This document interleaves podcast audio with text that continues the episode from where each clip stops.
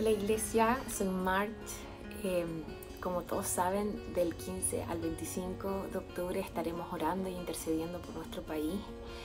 Y mm, en el devocional de hoy me toca compartir y, mm, y quisiera hablarles acerca de algo que ha estado en mi corazón por harto tiempo.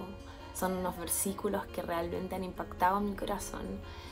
Eh, y, los llevo así guardados, guardados adentro eh, mío.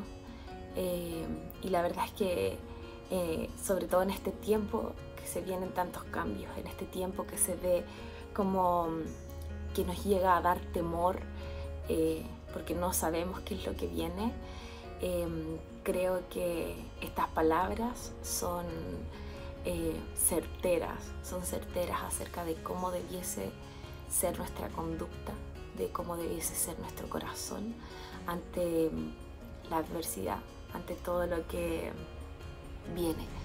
Así que mm, hoy día no voy a compartir así como desde una interpretación mía, sino que simplemente voy a leerles algo.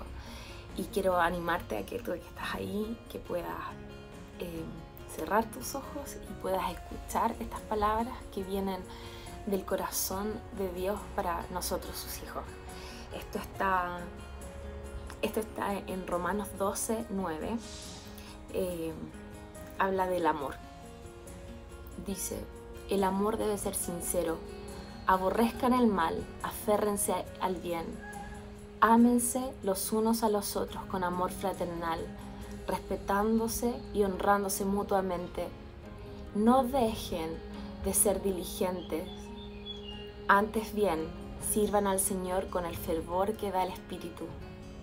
Alégrense en la esperanza. Muestren paciencia en el sufrimiento. Hmm, sí, Señor, ayúdanos a eso, a mostrar paciencia en el sufrimiento y perseveren en la oración. Ayuden a los hermanos necesitados. Practiquen la hospitalidad. Bendigan a los que los persiguen. Bendigan y no maldigan Alégrense con los que están alegres, lloren con los que lloran, vivan en armonía los unos con los otros. No sean arrogantes, sino háganse solidarios con los humildes. No se crean los únicos que saben. No paguen a nadie mal por mal. Procuren hacer lo bueno delante de todos. Si es posible y en cuanto dependa de ustedes, vivan en paz con todos. No tomen venganza, hermanos míos, sino dejen el castigo en las manos de Dios, porque está escrito, mía es la venganza, yo pagaré, dice el Señor.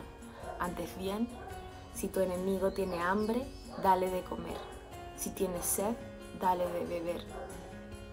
Actuando así, harás que se avergüence de su conducta. No te dejes vencer por el mal, al contrario, vence el mal con el bien.